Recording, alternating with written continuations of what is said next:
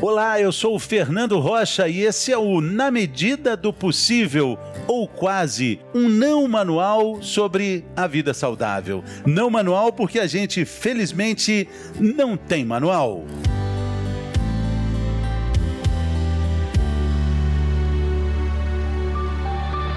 As relações familiares e a pandemia.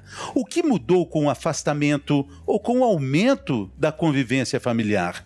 Quais são os sinais de desgaste mais evidentes? Quais são os problemas mais comuns? Quais são os problemas inevitáveis? e os evitáveis? Quem responde esse turbilhão de perguntas é a psicóloga e terapeuta familiar Marina Vasconcelos. Seja bem-vinda, Marina. Obrigada, é um prazer estar aqui, Fernando. Eu que agradeço. Marina, é possível sobreviver a uma convivência familiar intensa, não planejada e muitas vezes com insuficiência de afeto, como está sendo comum nessa pandemia? Então, uh, eu diria que aqueles que estavam bem estão lidando numa boa com alguma dificuldade, mas estão conseguindo superar os, os percalços aí. Mas os que tinham alguma coisa que não estava boa, agora explodiu. Né? Porque ninguém casa para ficar 24 horas colada no marido, na esposa, no, no companheiro, enfim. E agora todo mundo. A tolerância está sendo testada.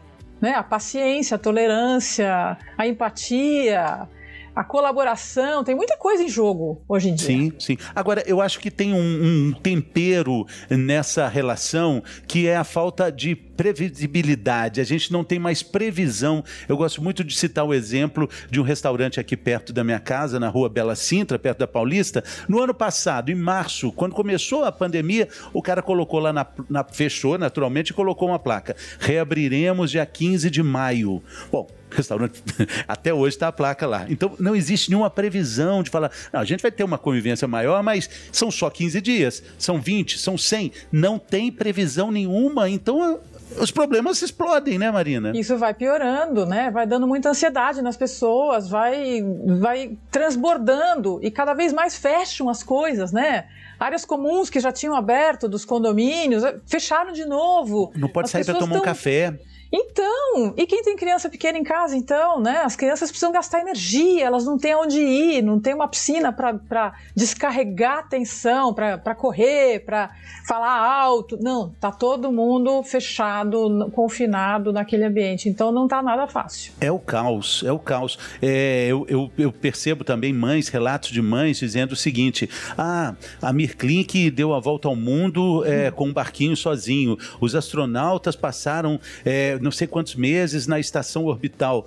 Tinha criança lá? Não. Tinha então é marido, é mulher? Não. não.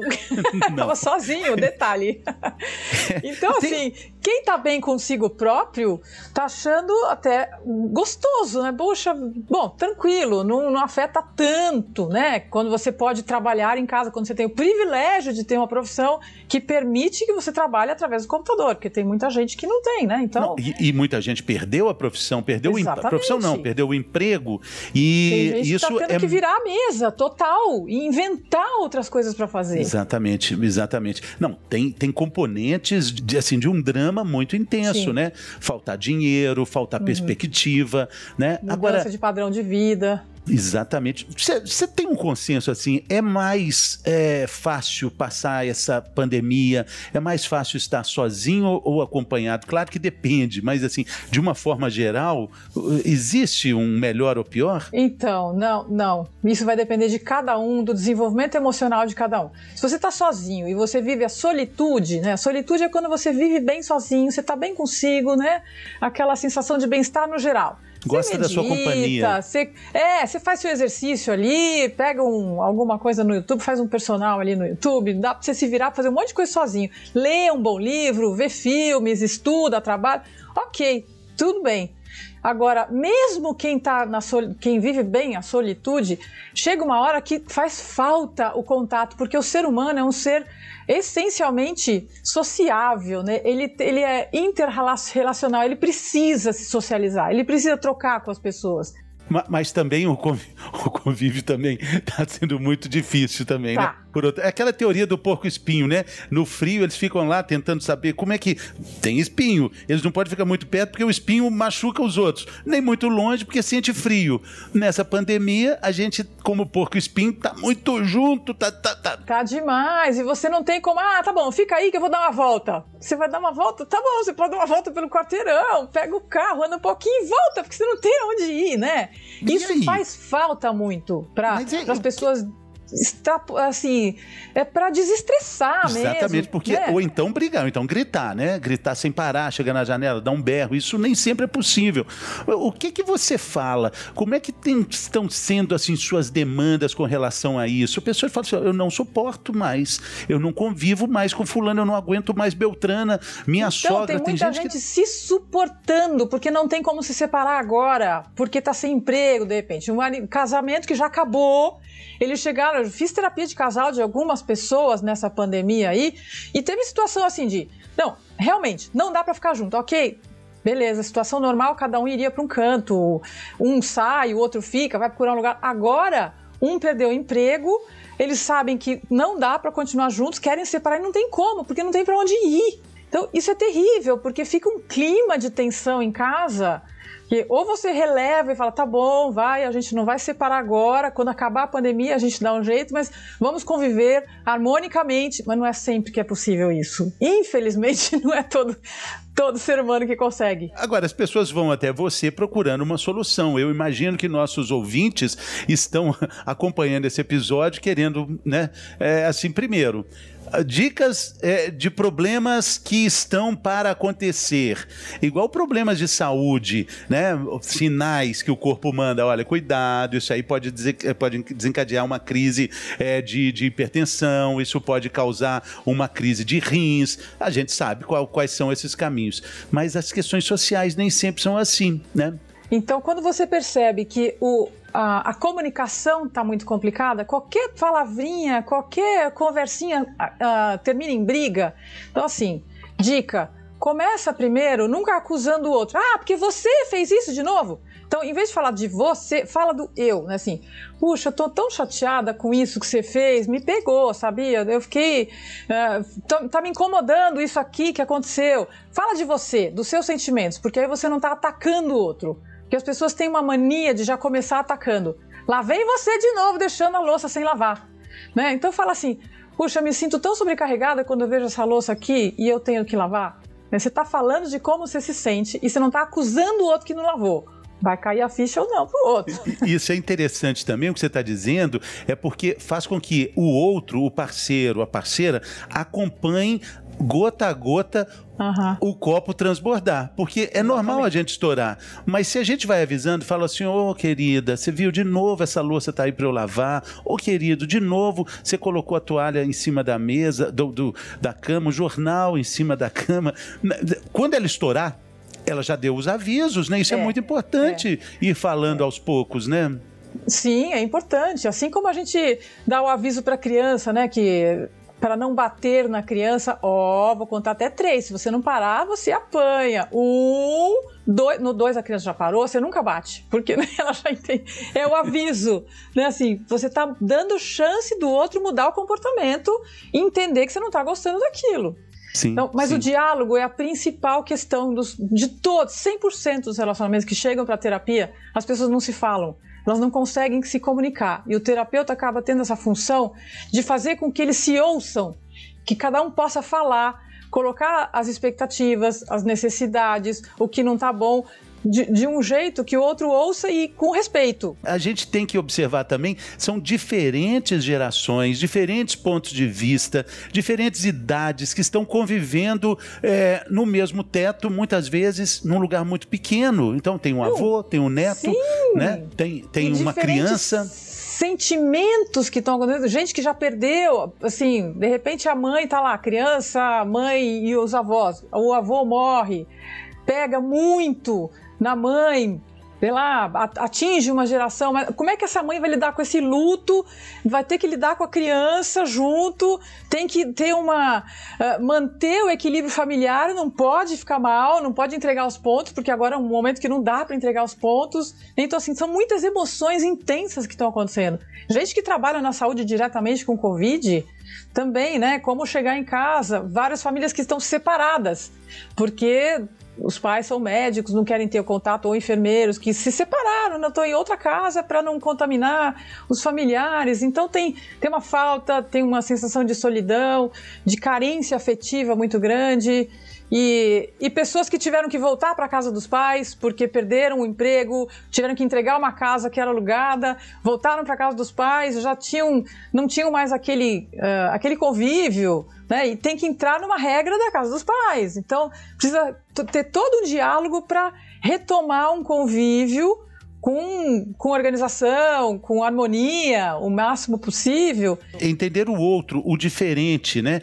Ocorrendo aqui uma coisa muito curiosa. Eu conversei é, num outro episódio com o doutor é, Moisés Cohen, que é ortopedista, e ele falando o seguinte: quando a gente torce o pé é, e é tornozelo, fica doendo, passa um pouquinho, você não vai ao médico, poxa, aí você pensa, tá vendo? Sarou, não, não, não aconteceu nada.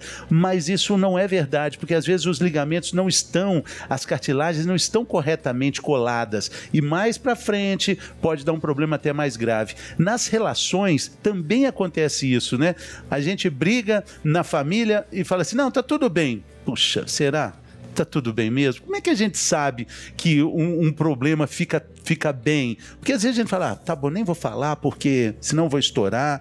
Como é que tem jeito de resolver tá problemas? Bem quando você se sente realmente bem e não pensa mais naquilo. Quando você percebe que aquilo sempre volta, tá te incomodando, todo dia você pensa, lembra daquilo, tá com a pessoa, aquela pessoa te incomoda, então tem alguma coisa que não tá bem, que você tá empurrando com a barriga, né? E, e, nessa pandemia estão aparecendo muitos problemas psiquiátricos, depressão, ansiedade, uh, transtornos que nunca foram diagnosticados e que a pessoa sempre foi olhada como por exemplo, deprimido não tem vontade de fazer as coisas porque não tem capacidade, não tem energia para fazer. Então, era visto como o preguiçoso. Ah, porque o fulano é preguiçoso, não, tá, não quer fazer nada, né? mas não tinha visto que era uma depressão. E agora essas pessoas estão sendo, uh, com convívio, está aparecendo muita gente para se tratar desses transtornos que nunca foram olhados como tais. O que é uma coisa boa, por um lado porque finalmente estão tendo tratamento. E, e, muito legal na família a gente é, perceber o problema das outras pessoas que são tão queridas, que a uhum. gente ama tanto. Falou, olha, eu conheço o fulano, não é assim que ele fica normalmente. Sim. Isso pode ser um sinal importante, né? Então Sim. a gente pode também zelar por pessoas tão queridas, né, para nossa vida, Com né? certeza. E todos os profissionais estão atendendo online, né? Então a, a, terapia é uma forma muito importante, muito muito boa, porque a gente só só vai procurar tratamento quando você vê a coisa, né? Quebrou o braço, tá lá quebrado, você não consegue mexer, então não, você vai no ortopedista e não tem problema. Agora a cabeça, problemas emocionais, Infelizmente, tem muito preconceito. Ah, que frescura. É. Ih, deixa isso, deixa disso.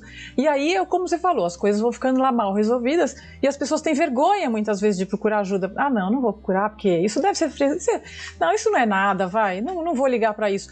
E aí vão somando coisas, vão, vão uh, situações onde vão literalmente uma em cima das outras, vão se acumulando situações onde você complica cada vez mais o seu emocional. Exatamente. Vai chegar uma hora que transborda. É, não tem, ainda não inventaram um exame, né, que, que marca o tanto que a gente está deprimido, igual o tanto a nossa taxa de colesterol, glicose é. no sangue. Não tem isso, né? Não tem não esse tem. exame, né? Mas estamos é, falando de, de aumentos significativos também. Aí, aí vamos para o outro extremo do, do, hum. do, nosso desenho aqui, de violência doméstica, Sim, de é, é, violência contra agressões em crianças, em idosos, Sim. alcoolismo aumentando também de uma forma muito alta, né? Uhum. Sim. Estamos vendo tudo isso, porque as pessoas que têm um desenvolvimento emocional precário, né, assim, com, que não estão bem consigo, não tiveram muita chance de desenvolver emocionalmente, não estão aguentando, não estão suportando a falta do emprego, a fome. Quanta gente está passando fome, né? Tem muita gente se suicidando, inclusive, porque não consegue lidar com isso. Então, é o momento de das pessoas olharem para o todo, né, por uma empatia de planeta, eu diria, tem que ser a nível do planeta, das pessoas se olharem e o menos é mais, olhar para outras prioridades, o que, que eu posso abrir mão, o que, que eu posso viver sem, uh, como eu posso ajudar o outro, eu tenho alguma coisa sobrando aqui, como é, aonde eu posso auxiliar? Porque tem tanta gente precisando de ajuda nesse momento. Sim, né? sim. Então. Eu, eu acho interessante, você acabou dando uma dica muito boa para quem está ouvindo a gente, que é olhar para o outro e, e assim olhar um pouco para dentro também, porque se a gente observa o mundo, a gente vê como a gente pode ajudar as outras pessoas, né? Não só na nossa família, mas também uhum. no nosso quarteirão, na nossa comunidade, tanta gente precisando, um momento de, de sacrifício mesmo, de se doar, né? Sim. É, esse pode ser um processo de, de tratamento até? Isso pode ser um processo de, de, tratamento e evolução, né? Eu diria, evolução do ser humano. Eu acho que a gente está descobrindo como a gente pode viver com menos. Né? Até o vestuário, né? Esse, essa coisa das pessoas se vestirem só da, da, da cintura para cima, porque não, não aparece não, da cintura para baixo. Trabalha de shorts e põe uma blusa bonitinha tal. Sim, a gente passou a olhar as coisas de uma forma muito mais simples. Espero que isso fique, que não fique só, só agora, mas que permaneça, para as pessoas entenderem que não precisa de tantas, tantas coisas uh, mirabolantes. Você pode ser mais simples, viver com menos, né? A vida pode ser mais fácil. Espero que isso fique de aprendizado para as pessoas. É, e, e, tem algo também do uso coletivo da casa, né? Normalmente a gente cria muito caso assim de casa bagunçada, é, para quem é muito organizado, para quem tem esse senso de organização. Poxa, mas a casa está uma bagunça, mas também não vai receber visita, né? A gente pode ser mais condescendente também, né? Com, porque casa bagunçada gera muita briga, né? Sim. E ao mesmo tempo, também é um momento das pessoas entenderem que pro outro incomoda pra caramba. Então vamos lá. Vamos, vamos reunir aqui e ver como é que vai ser o mínimo de organização nessa casa. Então, as pessoas podem, de repente, deixar o quarto bagunçado, porque o quarto é só seu. Tá bom, se o quarto for só dele, ok. Agora, a sala é um ambiente comum. Como é que a gente vai fazer para organizar para ficar minimamente né, habitável? Porque tem gente que não suporta e realmente é um sacrifício conviver na bagunça, na sujeira. Então, está sendo uma reorganização da família. Todo mundo tem que colaborar. Né? Tá bom, você é bagunceiro, mas agora não vai dar. Você vai ter que começar a aprender a se organizar um pouco. Porque tá todo mundo tendo que conviver com a sua bagunça. Então, né? Como é que vai fazer? É, exatamente. Tem que dar um bom dia, a gente tem que se adaptar. Sim. Ninguém pediu para viver esse momento difícil, mas a gente pode sim, se tornar uma pessoa melhor, ajudando as pessoas sim. ao nosso entorno, né? Uhum. Segurar um pouco a barra, né? De um outro jeito. Acho que essa aqui é a, a, a lição que fica, né, Marina? Entender que é. não tá fácil para ninguém mesmo, né? É. E a colaboração, acima de tudo, está sendo testada, né? Está sendo chamada. Colaboração, muito interessante. É. A gente fica pensando, não, vou mudar o mundo, mas às vezes o mundo é conviver melhor com seu filho, conviver melhor com seu, seu marido, sua mulher, Exatamente. né? O, o seu pai, sua avó, seu avô, gente que. É, fazendo que micro, tanto, a né? gente atinge o macro, né? É. é o tal negócio da gotinha no oceano. Você pinga aqui, mas as, ondinhas, as ondinhas vão aumentando, né? Vão vai movendo. Então Sim. você. É, é, como falam da, da felicidade, né? Ah, um dia eu vou ser feliz quando eu conseguir alguma coisa muito assim, mirabolante na minha vida. Não! Felicidade é você, no dia a dia, nas pequenas coisas, se sentir bem né? Você acordar bem, você praticar gratidão, agradecer o que você tem, o que você conquista todos os dias, o que você conseguiu todos os dias, a família, a saúde que você tem, a condição que você tem de trabalhar, a inteligência que você tem para conseguir pensar numa outra possibilidade de trabalho, né? Assim, acordar todos os dias, agradecer a cama que você dormiu. Tem tantas coisas que a gente pode achar para agradecer todos os dias, e isso libera no cérebro a dopamina, que é o hormônio, né, do bem-estar. Para a gente terminar, me dê aí três sinais que são importantes para a gente perceber no outro que está convivendo conosco de que ele precisa de uma ajuda, de uma atenção especial? Bom, se ele está irritado, facilmente irritável, qualquer coisa ele se irrita e, parte para agressão, responde de uma forma agressiva. Né? Isso pode ser sintoma de várias coisas: depressão, eh, algum transtorno mais grave, psiquiátrico, ou mesmo eh, a falta de tolerância autoestima pode estar baixa, tem um monte de coisas que pode estar envolvidas aí. Bom, doutora, é, quero te agradecer muito a sua generosidade, seu tempo, sua gentileza aqui conosco. Foi muito bacana. Bola para frente. Ainda bem que a gente não tem manual, né? É. Eu que agradeço o convite, Fernando. Sucesso para vocês. Valeu, pessoal. Nós. Vale para todos nós. Valeu, Saúde. gente. Saúde e até a próxima.